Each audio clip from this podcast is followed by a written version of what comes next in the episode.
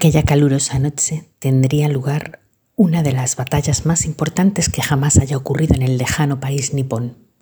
Las Kunoichi, un pueblo secreto de ninjas, acababan de coger los emojis que sacaban del saco mágico cada vez que iban a luchar. Esta vez lucharían entre otras armas con palillos de pelo envenenados, anillos de invisibilidad, necotes, flechas asesinas y para la gran Mochizuki Garatsi, un chupete. ¿Un chupete? gritó fuera de sí. ¿En serio? Pero este saco se ha vuelto majareta. Llevo años entrenando. Soy la más veloz, la más ágil, la más fuerte y la que mejor canta de todas las niñas de la aldea. ¿Qué demonios se supone que tengo que hacer con un chupete? Uba Pocha, la más anciana de las Kunoichi, le dijo: Recuerda que el gran poder siempre reside dentro de una misma, no en las armas que llevamos.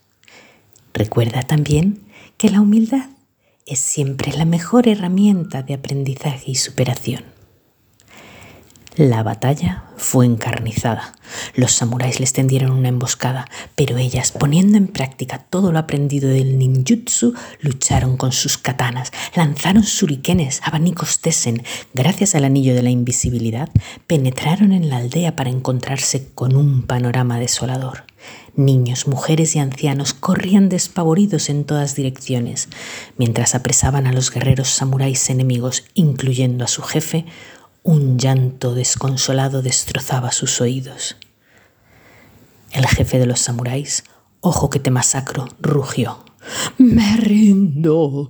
Ni el peor de los castigos, ni el enemigo más cruel podría hacerme sufrir tanto como este hijo mío. Ya no aguanto más. Dejaré de hacer el mal si hace falta, pero por favor, que alguien le haga dejar de llorar gimoteaba tirándose por los suelos mientras su mujer intentaba consolarlo. ¿Adivináis quién logró calmar al pequeño Chillo mucho? En efecto, Mochizuki Garatsi y su emoji secreto, el chupete. Y así fue como las guerreras Kunoichi derrotaron a los temidos samuráis que desde entonces les ayudaron a establecer la paz y la justicia a lo largo y ancho de todo Japón.